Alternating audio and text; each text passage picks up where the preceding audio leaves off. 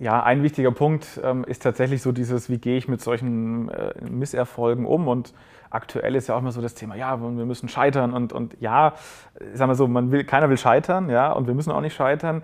Äh, nur wenn man scheitert, dann halt so früh wie möglich und dann halt den Fehler nicht nochmal machen. Das ist so ganz wichtig.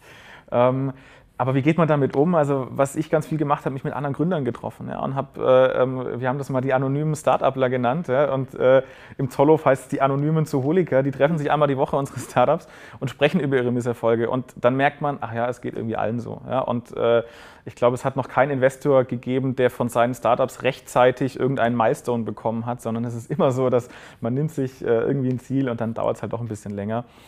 Also so ein bisschen die Geduld mitzubringen, ähm, das ist, glaube ich, ganz wichtig. Und äh, auch ja, zu wissen, dass es anderen da irgendwie genauso geht. Ähm, also von daher so der Austausch mit anderen einfach ganz wichtig. Und einfach so ein bisschen Geduld. Das ist, glaube ich, so äh, ein ganz wichtiger Punkt, der gerade in dieser Startup-Kultur, wo es ja nur um Tag und Nacht arbeiten geht und, ne, und, und Work hard, Play hard und so weiter, die ganzen Sprüche, ähm, ich glaube, da kann man sich auch mal so ein bisschen, bisschen Zeit nehmen, um Dinge wirklich gut zu machen auch.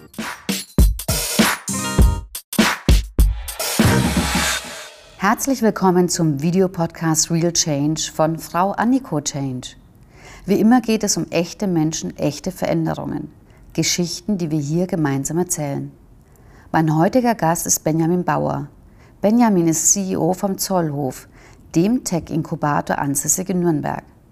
Bereits seit seiner Schulzeit ist er begeisterte Unternehmer und Tech-Enthusiast in der Gründerszene aktiv. Er gründete während seines Studiums das EdTech-Startup Unicoach in Nürnberg, ein Software-Tool zur Terminplanung an Hochschulen, welches in der Zwischenzeit an über 30 Hochschulen in Deutschland verwendet wird. Zudem gründete er den Startup-Verband Gründermagnet in Berlin, ein Verband für studentische Gründer mit über 7000 Mitgliedern, welches mittlerweile zum Bundesverband Deutsche Startups gehört. In unserem Interview sprechen wir über seine persönliche Entwicklung und was es braucht, erfolgreich mit einem Start-up zu sein. Auch beleuchten wir die Gründerszene in Deutschland und die Romantik, mit der viele Gründer loslegen. Ich wünsche euch viel Spaß und Inspiration. Herzlich willkommen. Vielen Dank, dass du dir Zeit nimmst. Danke für die Einladung, ja. Das ist ja, wir haben es ja vorhin festgestellt, echt ein paar Jahre her, dass wir uns das erste Mal äh, kennengelernt haben und vor allem auch in so einer ganz interessanten Konstellation. Es war ja eine chinesische Delegation hier und ja. du hast damals noch dein Start-up vorgestellt. Richtig, ja. Unicoach. Unicoach, genau, richtig, ja. ja. Ähm, wir haben damals ja, ich habe ja relativ während des Studiums noch gegründet, relativ früh gegründet. Ähm, und Unicoach ist ein Terminplaner letztendlich für Studierende. Mhm. Den haben wir damals gestartet. Ich glaube, das war damals noch ziemlich frisch, mhm. ziemlich neu. Äh, und dann habe ich damals vorgestellt vor dieser Delegation. Ja, ja. Ähm, wie, wie, wie, seid ihr oder seid ihr mehrere, die ihr gegründet habt, damals überhaupt auf die Idee gekommen? Tatsächlich aus der eigenen Not heraus. Also ich habe damals studiert an der Uni Erlangen und ähm, da gab es eben ein Tool, was die Uni angeboten hat, ähm, was damals auch deutschlandweit an verschiedenen Unis äh, zur Verfügung war, um sich eben seinen Semesterstundenplan zu erstellen. Und das war so kompliziert und einfach nicht zeitgemäß äh, von der IT her, von der Technik, dass wir damals gesagt haben, das muss doch irgendwie besser gehen und haben dann eben das Tool eigentlich für uns selber gebaut. Ja, das war wirklich so, lass es doch mal für uns machen, damit es für uns besser funktioniert. Haben das dann innerhalb von drei Monaten entwickelt, den ersten Prototypen, der hat so irgendwie funktioniert, äh, haben den dann online gestellt und ähm, haben keine Werbung dafür gemacht, hatten aber innerhalb von vier Tagen über 1000 registrierte Nutzer und wir dachten, hoppla, was ist denn jetzt los? und, äh, und haben dann gemerkt, da gibt es wohl noch einen Bedarf eben über unseren Freundeskreis hinaus ähm, und genau, haben das dann an mehr Hochschulen gebracht. Mittlerweile sind über 30 Hochschulen in Deutschland das Tool im Einsatz und an vielen Hochschulen eben so das Standardtool, um eben sein, seine Semesterplanung zu machen. Und ihr seid ja vom Alter her aus dem Start-up-Thema ja auch schon raus. Ja, so langsam sind, sind wir raus, ähm, aber es ist immer noch Startup und fühlt sich auch so an. Ähm, ich bin jetzt schon seit, seit zwei Jahren eben nicht mehr operativ dabei, die Geschäftsführung abgegeben, bin noch Gesellschafter, also immer wieder mal so im Hintergrund dann aktiv ähm, und, und freue mich, dass es weiter wächst und wir an weiteren Hochschulen da aktiv sind, immer wieder eben Studis begeistern, für die es einfach extrem einfach ist, dieses Tool zu verwenden. Aber wie war es denn jetzt für dich, also gerade wenn man noch auch Student ist und man fängt an, so eine Firma aufzubauen? Ja. Das, das sind ja auch mit Prozessen dahinter mhm. und so das Geschäftsmodell sich zu überlegen, welche Rechtsformen und, und, ja. und so weiter. Klar, es ist fachlich ein Thema, aber ja für dich ja auch persönlich. Total klar. Also es war natürlich super viel Arbeit. Ähm, es hat aber auch super viel Spaß gemacht, weil es einfach ähm, ja, was Neues war, man konnte mal ausprobieren, man konnte sich da selber irgendwie auch verwirklichen. Ich bin ja schon relativ lange in der Gründerszene aktiv. Also ich habe damals während ähm, meiner Schulzeit ähm, schon für ein Startup gearbeitet, damals für einen StudiVZ-Konkurrenten. Äh, war eine spannende Zeit, habe mit 14 schon einen Ebay-Shop gemacht und Webseiten äh, programmiert und so weiter. Ähm, also schon so ein bisschen Erfahrung in dem Bereich gehabt, ähm, auch wie man Dinge umsetzt und ähm, habe auch vor Unicode schon verschiedene Startups ausprobiert. Die sind alle gnadenlos gescheitert, ähm, aber es waren alles super Erfahrungen und dadurch war dann schon ein bisschen Erfahrung da, ähm, als wir Unicode schon gestartet hatten. Damals zur Gründung hieß es ja noch Klausurencoach, haben wir es irgendwann umbenannt. Ähm, genau, aber das war eine, eine sehr gute Erfahrung, gleichzeitig aber natürlich auch zusätzlich zum Studium. Ich habe dann parallel noch ein paar andere Dinge auch gemacht. Also es war schon viel zu tun, ähm, war eine Herausforderung, aber es war wirklich super zu sehen, wenn man auf die Website geht und wieder sieht, ach, wieder 500 neue Nutzer, wieder 1000 neue Nutzer. Das ist genial. Also das ist das schönste Gefühl zu sehen, dass das Produkt, was man gebaut hat, wirklich genutzt wird und auch wirklich gemocht wird von den Studierenden. Also wir haben so viel Zuspruch bekommen, so viele positive Nachrichten, das war genial. Aber wenn, wenn du jetzt so sagst, also selbst in der Schulzeit hast du ja schon angefangen, Denkst du, es gibt sowas wie ein Entrepreneur-Gehen? Oder was hat dich angetrieben? Weil andere sagen, oh super, ja. und ich habe, nee, mach da mein Studium und dann gehe ich in einen Konzern. Ja, ja. Äh, war ja für dich ja quasi, ist das in die Wiege gelegt worden oder was, wie, wie schätzt du das für dich ein? Also es gibt ja immer wieder so die Diskussion um, ähm, auch was für Eigenschaften brauche ich, um irgendwie erfolgreicher Unternehmer zu sein und so weiter. Da glaube ich überhaupt nicht dran. Also ich habe ganz unterschiedliche Charaktere mittlerweile kennengelernt. Ähm, die alle erfolgreiche Gründer geworden sind, vom, vom Hardcore-Ingenieur, der noch nie was von, von BWL gehört hat, ähm, zum eben Hardcore-BWLer. Ähm, also da gibt es sozusagen kein Pattern, würde ich sagen, aber so eine grundsätzliche Leidenschaft natürlich auch zu sagen, ich will meine eigenen Dinge irgendwie umsetzen. Ähm, und ähm, auch diese Lust, das Neue zu kreieren und aber gleichzeitig natürlich auch so ein bisschen diesen Leidensweg gehen zu wollen. Also es ist viel Arbeit und ich nenne es immer, es ist halt so eine Achterbahnfahrt, so eine tägliche. Ja? Und, und, irgendwie am, am, am Morgen kriege ich äh, einen tollen neuen Auftrag und nachmittags kündigt mir der wichtigste Mitarbeiter und das geht halt jeden Tag so. Und das, egal ob ich schon äh, erfolgreiches Startup bin und Millionen Umsätze mache oder ob ich noch am Anfang bin, durchlebt das jeder Gründer. Und das muss man halt wollen. Und daran muss man auch so, eine, so einen gewissen Spaß haben. Ja? und, und dann kann es funktionieren. Und ich kenne das ja andersrum. Ich kam ja aus dem Konzern und da war ja die große Sicherheit ja auch da, obwohl ich da immer ganz spannende Jobs hatte. Ähm, jetzt bin ich seit acht Jahren selbstständig und genau, wenn ich dann immer höre, Entrepreneur, also das Thema Internet-Startup, wo ich sage, eigentlich genau diese Achterbahnfahrt und dann auch noch finanziell diese Verantwortung dafür tragen schlaflose Nächte zu haben und eben nicht zu wissen, wie ich vielleicht am Ende des Monats meine Miete bezahle, sondern dass es wirklich auch immer wieder dort eine Herausforderung ist, das ist ja auch für mich auch so ein Stück, was ein Unternehmertum wirklich ausmacht. Also auch mit den Konsequenzen dann zu leben. Was heißt denn das mit den Mitarbeitern? Was heißt mit dem Kunden? Dass sich das wirklich auf, auf dem Bankkonto ja. eins zu eins niederschlägt. Ja, absolut, absolut. Und deswegen rate ich immer vielen dazu, einfach möglichst früh schon Dinge auszuprobieren. Ähm, deswegen ist es die beste Zeit während des Studiums eben mal so Dinge auszuprobieren, weil habe ich noch kein Risiko. Da muss ich noch nicht irgendwie mein Haus abzahlen oder äh, habe Kinder und so weiter. Also da habe ich einfach noch äh, viele Freiheiten, noch auch Zeit ähm, und, und, und wenig Risiko. Und da kann man schon mal testen. Und da ist die Fallhöhe einfach nicht so groß. Und ähm, trotzdem kann man es auch dann im Konzern probieren. Und wir sehen das immer wieder, dass es viele machen und dass auch viele im Unternehmen eben so die Unternehmer sind. Und da gibt es ja verschiedene Wege. Ich kann ja auch während meiner Anstellung unternehmerisch tätig sein und, und proaktiv Dinge vorantreiben. Ähm, oder es geht dann so weit, dass ich vielleicht irgendwann sage, ich will jetzt wirklich Unternehmer werden, ich, ich gehe jetzt raus aus dem Konzern, ähm, gründe mit dem Konzern vielleicht irgendwas oder mache wirklich mein eigenes Ding. Da gibt es ja dann tausend Facetten.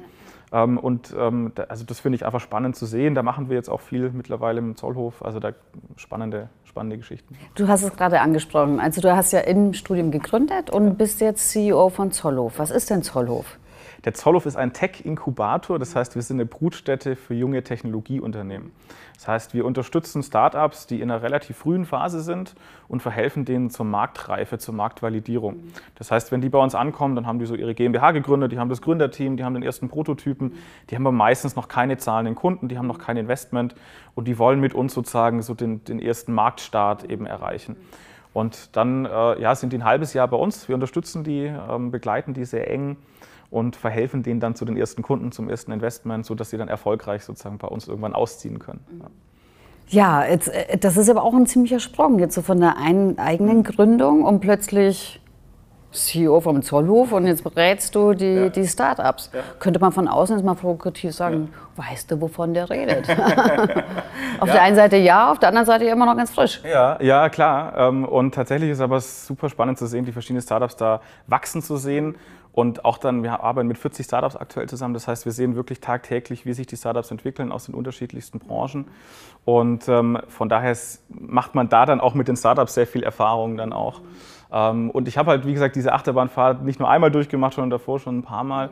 Und von den Erfahrungen zehre ich jetzt einfach mhm. und ähm, ja, versuche mich natürlich auch immer weiterzuentwickeln. Wir haben mittlerweile ein Team dahinter von 30 Mitarbeitern. Ähm, also das bin nicht, bin nicht ich äh, allein, ähm, sondern ganz viele Talente, die da ähm, die Startups unterstützen.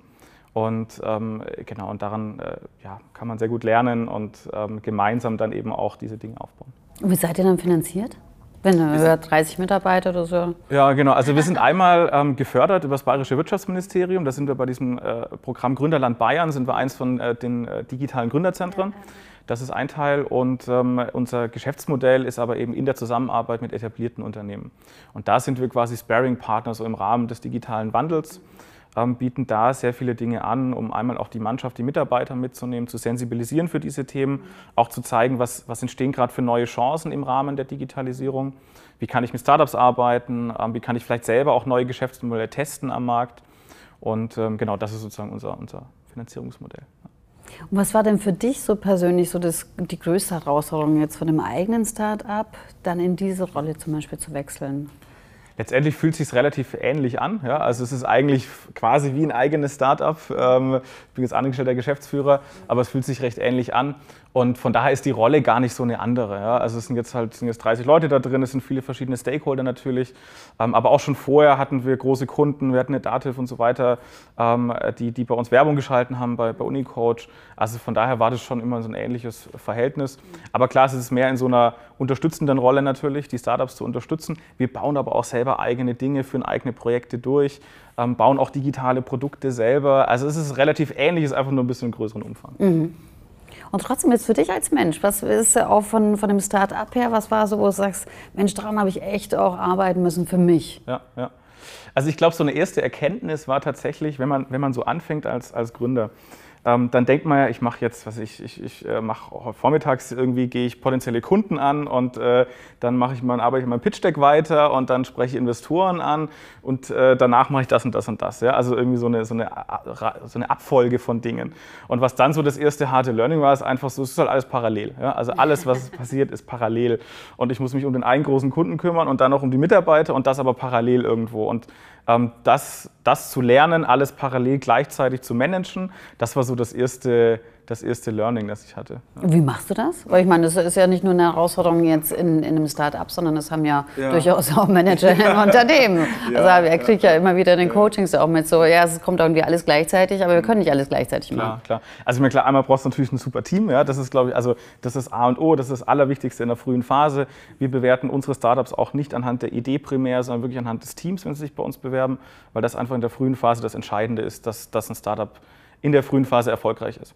Ähm, das heißt, es braucht einfach ein gutes Team, das, das viel gleichzeitig passieren kann. Gleichzeitig muss man sich halt selber irgendwie gut organisieren. Also ich mache alles über einen Kalender, ich habe keine To-Do-Listen. Ich mache das wirklich mittlerweile komplett. Der komplette Kalender ist durchgetaktet quasi, wenn ich Dinge tun muss, also irgendwelche Aufgaben habe, dann sind die im Kalender eingetragen, sodass es halt auch immer diese zeitliche Komponente dann hat. Und darüber organisiere ich so meinen, äh, meinen Tag eigentlich und das funktioniert eigentlich ganz gut. Ja. Finde ich ganz spannend. Und was würdest du irgendwie so Menschen dann in dem Punkt zum Beispiel mitgeben mhm. bei dem Thema Organisation? Ich glaube, jeder muss für sich selber auch so ein bisschen rausfinden, wie man selber arbeitet. Jeder tickt da so ein bisschen anders. Äh, der eine ist geordneter, der andere ein bisschen chaotischer. Und ich glaube, jeder braucht so ein bisschen, muss, muss es einfach mal ausprobieren. Und ich habe irgendwie, ich weiß nicht, wie viele To-Do-Apps ausprobiert, die alle für mich nicht funktioniert haben. Äh, und letztendlich mache ich es jetzt über einen Google Calendar und da funktioniert es einfach. Und ähm, ja, deswegen einfach mal viel ausprobieren und ähm, es gibt ganz viele Ratgeber und wie man das macht. Und ich glaube, es gibt nicht dieses, wie man das macht, sondern jeder muss es für sich selber so ein bisschen rausfinden. Deswegen einfach mal Tools testen. Ich weiß nicht, bei wie vielen Apps ich da angemeldet bin, viel zu viele ähm, und dann findet man halt mal das Richtige. Und dann dabei bleiben. Was ich nochmal ganz spannend finde, weil das ist oft auch so ein Thema mit den Mitarbeitern natürlich. Ah, das Gründerteam und dann natürlich auch entsprechend Mitarbeiter mit reinzubringen. Und da finde ich durchaus, ähm, da gibt es immer diese ganz große Diskussion, Generation Y, Generation Z und dann die in Anführungszeichen Ältere wie mich. und ähm, ich, ich persönlich mache die Erfahrung, es macht eigentlich gar keinen großen Unterschied, welches Alter es ist. Klar, hast du irgendwann eine andere Erfahrung, aber ebenso auch dieses Entrepreneur-Sein, unternehmerisches Denken. Es gibt welche, die haben das mit 15, 20 oder, oder haben es halt auch nie. Ja, ja. Ähm, wie siehst du oder das? Sie entwickeln es dann zwischendrin. Ja. Ne? Also, ja, ja.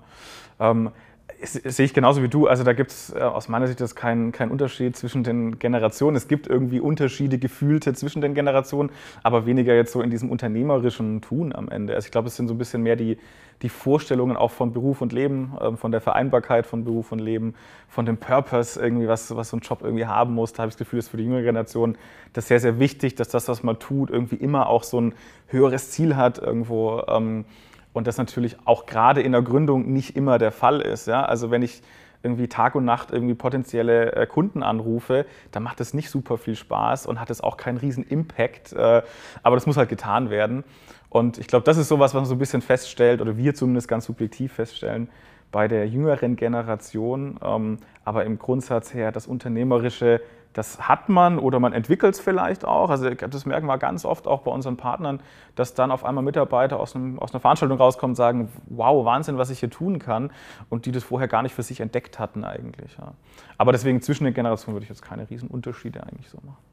Ja, weil ich finde es immer spannend, weil ich das auch in den Organisationen, Unternehmen immer wieder antreffe. Ja, aber dann kommt ja Generation Y, wo man denkt, jetzt bin ich nicht mehr Generation Y, ich bin Generation X. Und ich hatte aber dieses Thema auch. Aber wir hatten natürlich damals einfach durch den Arbeitgeber-Arbeitnehmermarkt äh, hatten wir nicht die Macht. Mhm. Ähm, also ich habe auch damals, wie ich bei Siemens angefangen habe, wollte ich schon immer wissen, wofür ich das Ganze ja, tue. Aber da war einfach das Thema, ja, wenn du nicht, dann kommt halt jemand anders. Mhm. Und das verändert sich natürlich sehr stark. Mhm. Auf der anderen Seite muss man halt auch manchmal Sachen einfach abarbeiten.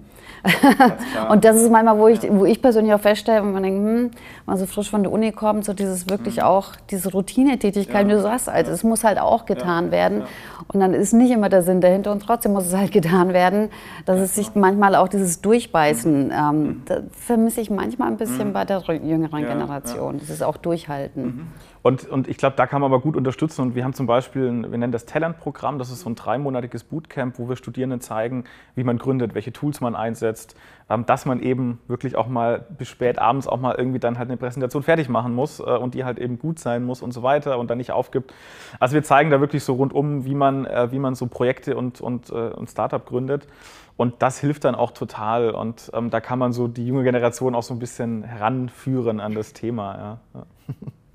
Was würdest du ähm, Menschen, und sage ich jetzt bewusst Menschen mitgeben, so, so drei Punkte, du sagst, das ist essentiell, wenn man gründen möchte? Mhm. Also einmal tatsächlich sich vorstellen, was es bedeutet zu gründen und nicht das Endergebnis im, im, Blick haben. Also das sehe ich bei ganz vielen, jetzt auch gerade in diesem Gründerhype so ein bisschen. Man sieht die Höhe der Löwen und man sieht die ganz großen Erfolge und die großen äh, Startup-Exits und die Millionen, die dahinter stehen.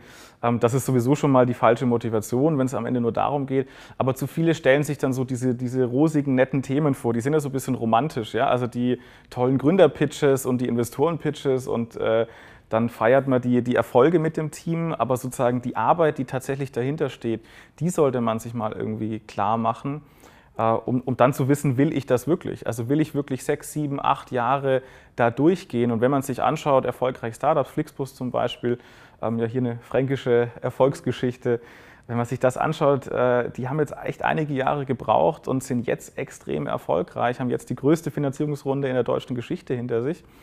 Und ähm, die haben aber natürlich einige Jahre gebraucht dafür und das, und das braucht einfach Zeit. Und deswegen muss man sich ganz klar bewusst machen, will ich da durch? Ja? Und nicht will ich das Endergebnis am Ende haben, sondern will ich diese Arbeit machen und macht die mir wirklich Spaß und erfüllt die mich. Und nur dann sollte ich auch wirklich gründen. Ja. Wir sitzen ja gerade auch in den Design Office, ist auch eine ja. fränkische, genauso ja. sehr, sehr erfolgreiche Geschichte, aber das Gleiche. die haben natürlich am Anfang auch der Michael, wie er sich dann selbstständig gemacht hat, mit der Idee erstmal, bist du wahnsinnig. Ja. Also auch ähm, dann mit den Hindernissen und mit den Steinen, die man am Anfang auch erstmal im Weg hat, dann auch wirklich umzugehen. Das meinte ich auch mit diesem Durchhalten, Durchbeißen, auch so ein ja. Stückchen dranbleiben. Ähm, und das, das macht dann auch nochmal viel aus. Ja, ja. Und äh, da absolut, da, da empfinde ich das auch so als ein Hype. Also wie gesagt, bei mir im Studium damals, ein bisschen näher, also hat keiner gegründet. Das war einfach nicht existent. Also es waren vielleicht mal ein paar weniger, aber es gab es eigentlich gar mhm. nicht. Und deswegen ja auch, wie ich jetzt vor acht Jahren dann ausgestiegen bin aus einem Konzern oder jetzt selber ja auch nochmal in der Gründung bin, das, wie gesagt, das ist ja auch ein ganz anderes Milieu in Deutschland, das sich da auch im positiven Sinne eröffnet. Wie siehst du denn das jetzt für Deutschland speziell? Du bist ja auch international unterwegs. Da hatten wir auch im Vorgespräch ja. darüber gesprochen, gerade über China und die Chinesen, die ja auch jetzt viel unterwegs sind und sich da auch äh, viele deutsche Startups ja auch anschauen. Wie siehst du das? Ja, also und da, da, muss man so ein bisschen relativieren, was ich auch vorher gesagt habe. Also ähm, es gibt sozusagen in unserer Bubble, ja, also in der digitalen, äh, innovativen Bubble, äh, hat man so das Gefühl, dass gerade jeder gründet und dass das gerade ein Riesenthema ist. Und es wird natürlich medial auch aufgegriffen. Es gibt die verschiedenen Shows und das ist auch gut so, weil es eben Aufmerksamkeit für das Thema erzeugt ähm, auch gegenüber der Politik, gegenüber der Gesellschaft super wichtig. Aber wenn man sich dann die Gründungszahlen anschaut, die sind eher rückläufig. Und wenn man sich Studierende, gibt es immer wieder Befragungen, ähm, die, die Hauptzahl der Studierenden, also über alle Studienfächer auch hinweg, inklusive BWL und Co., äh, die wollen Beamte werden. Und das muss jetzt erstmal nichts Schlechtes sein, aber die wollen halt erstmal nicht gründen. Ähm, das heißt also, ist es gar nicht so sehr der Trend, dass jetzt immer mehr Gründer äh, entstehen, es gibt immer mehr ja, und es gibt immer mehr jetzt wie einen Zollhof eben und wie ganz viele andere Gründerzentren, Inkubatoren. Also es gibt viel mehr Angebot. Äh, ich, es ist leichter zu gründen, ja, einfach auch durch technische Mittel. Ähm, auch die Bürokratie ist kein so Riesenproblem, wie es immer dargestellt wird. Also man kann recht einfach gründen, aber es ist nicht der, der Riesenboom aktuell, ähm, wie man das so wahrnehmen könnte, wenn man sich jetzt so in den Medien umhört. Und ähm, wenn man es jetzt international betrachtet, war in, in Taiwan erst kürzlich in Atlanta ähm, vor kurzem auch. Und, und da passiert natürlich extrem viel. In den USA sowieso ist ja eh dafür bekannt. Israel ähm, natürlich ein Riesenstandort. Ähm, und gerade in China, ähm, allein durch die Arbeitszeiten schon erstmal ein Vorteil, weil sie einen Tag länger arbeiten die Woche. Ähm, und technologieseitig einfach extrem viel passiert. Und wenn man sich da große Städte anschaut, die komplett digital sind, äh, wo im Bordstein die Kameras sind, die dann äh, direkt automatisiert dir dein Parkticket äh, auslösen, das ist eine ganz andere Selbstverständlichkeit, wie man mit solchen Themen dort umgeht. Ähm, das muss jetzt nicht zwingend ein Nachteil sein. Ja? Also ich bin immer ein Fan davon, eher so zu sehen, was, was sind die Chancen. Wir hatten es im Vorgespräch ja auch. Ich sehe da eine Riesenchance, auch gemeinsam mit dem Mittelstand in Deutschland Dinge zu tun und eben die Assets, die es hier gibt, positiv sinnvoll zu nutzen. Und da müssen wir was tun dafür natürlich. Und ähm, das versuchen wir im Zollhof natürlich da unseren Beitrag zu leisten. Ähm, und ich glaube, dann haben wir da natürlich, äh, wenn man das tut und wenn man das nutzt, haben wir da auch eine Chance. Ähm, aber wir müssen halt was tun. Das finde ich wunderbar, weil das ist auch immer, was ich sage. Das eine ist ja auch PowerPoint und Co. Ja. und Konzepte erstellen, aber dann oft sind es ja dann die kleinen Sachen, die man dann wirklich tun kann und tun muss. Und wie man jetzt im Vorgespräch auch schon äh, dieses Drehen von, was ist ein Hindernis, was empfinde ich im Moment als ein Hindernis und wie kann ich das dann umdrehen, dass es wirklich ein Vorteil oder sogar ein Asset ähm, daraus wird. Und da habe ich das Gefühl, da tun sich die Deutschen echt noch ein bisschen, einfach kulturell bedingt ein bisschen schwerer. Wie siehst du das so international auch oder, oder auch von den Gründerteams? Ja. Klar, also äh, man, man hat, also bei den Gründerteams sehen wir das äh, ganz oft so, dass, dass so der Trugschluss besteht, naja, wir machen jetzt ein Startup und wir machen das erstmal für den deutschen Markt, weil der ist ja groß genug. Ähm, und, und, und das ist oft eben falsch. Also man muss so schnell wie möglich eben auch internationalisieren. Ähm, nur dann hat man eine Chance auch gegen die internationale Konkurrenz, sage ich mal. Und das ist zum Beispiel aus meiner Sicht auch ein Grund, es gibt viele verschiedene Gründe, aber ein Grund, warum zum Beispiel Israel eben so erfolgreich als Startup-Nation, weil eben da klar ist, wenn ich ein Startup gründe, muss ich von Tag 1 internationalisieren, weil einfach der eigene Markt dann sozusagen nicht groß genug ist und äh, es direkt auf Englisch und kann auch dann direkt internationalisieren. Also das ist so ein Punkt, was man schon oft noch deutschen Gründern so mitgeben muss und die so ein bisschen pushen muss in diese Richtung. Ähm, das funktioniert auch immer besser, ähm, aber das ist, glaube ich, so auf jeden Fall ein wichtiger Punkt. Ja.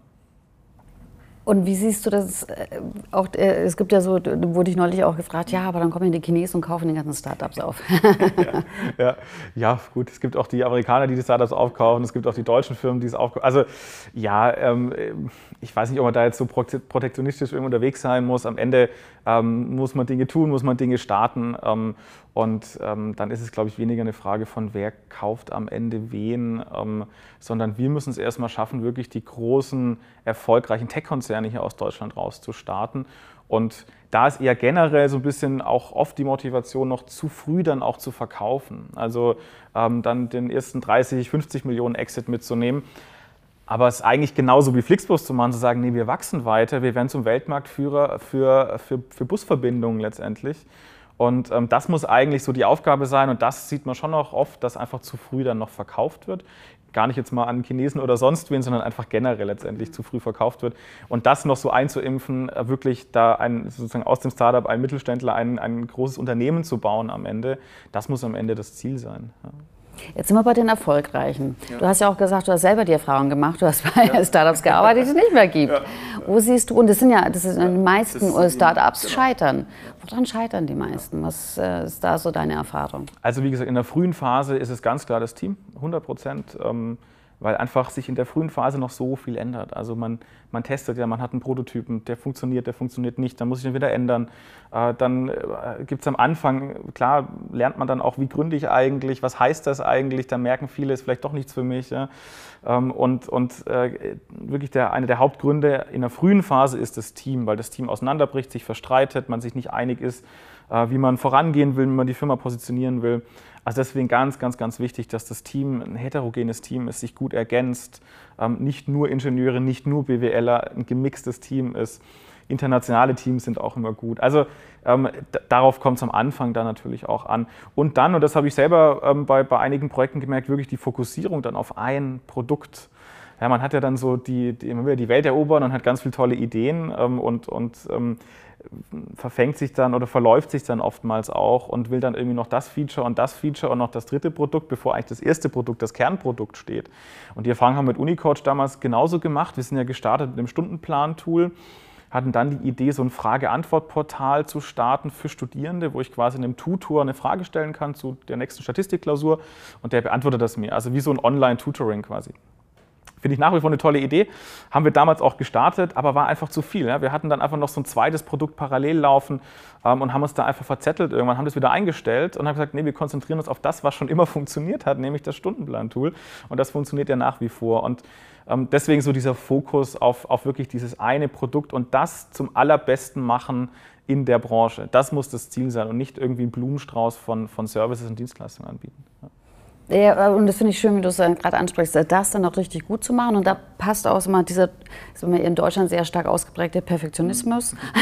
Das dann hundertprozentig, aber nicht ganz, ganz viel ja. perfekt machen möchte, dann wird es halt echt äh, schwierig und man verzettelt sich. Ja, ja, und diese Verliebtheit dann auch irgendwann. Also das sind natürlich auch eher so bei ingenieursgetriebenen Teams, die natürlich dann in dieses Produkt, in die Technik dann verliebt sind. Ist ja auch gut, äh, aber, aber zu sehr dann wirklich äh, da verliebt zu sein, ist schwierig, weil manchmal muss man es halt nochmal ändern. Und manchmal zeigt sich auch, dass die Technik, die man verwendet, vielleicht total die falsche ist, weil es der Kunde, der Markt gar nicht braucht.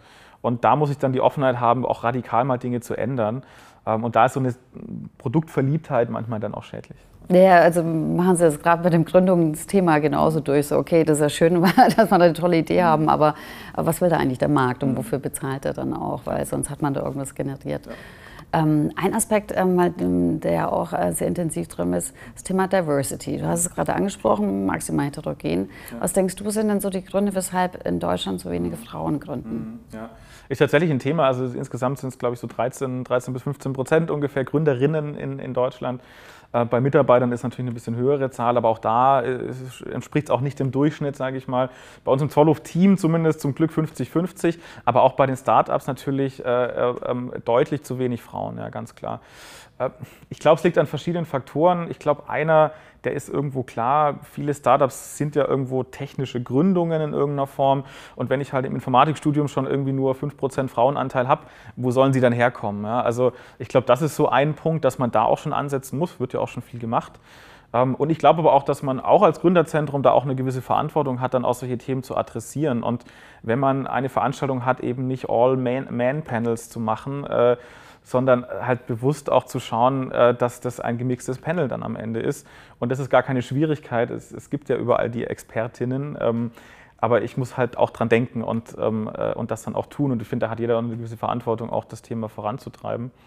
Ähm, aber genau, also es sind, glaube ich, verschiedene Gründe und ich glaube, da müssen wir ganz zwingend was tun, weil es gibt ja auch verschiedene Studien, dass am Ende dann auch ähm, Frauen ja eher die Entscheidung, die Kaufentscheidungen treffen, also sozusagen zu dem Kauf der Produkte, die die ganzen Männer-Startups letztendlich bauen, nachher die Entscheidungen treffen. Von daher ist es allein schon aus wirtschaftlicher Sicht immens wichtig, diese Teams zu mixen. Ähm, und ja, sind wir auch dran äh, und versuchen da was zu tun. Deswegen spreche ich es an, weil ich finde es eben ganz ja. toll, mit welchen äh, ja, Role Model ihr da auch unterwegs seid, ja. dass ihr da auch einen sehr besonderen Fokus drauf setzt.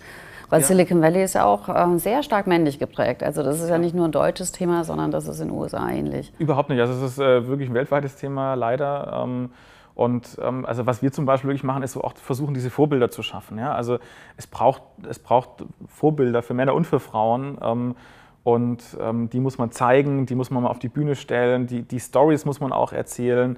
Und ich glaube, das hilft dann auch schon viel, dass man sich da so ein bisschen sieht, aha, die hat das auch gemacht oder der hat das auch gemacht, dann kann ich das ja auch. Und ich glaube, das muss man einfach zeigen. Und gerade dann ein Gründerzentrum hat da ja die Möglichkeiten. Wir haben extrem viele Veranstaltungen, tausende von, von Besuchern bei unseren äh, Veranstaltungen, bei unseren Events und da muss man sowas nutzen. Ja.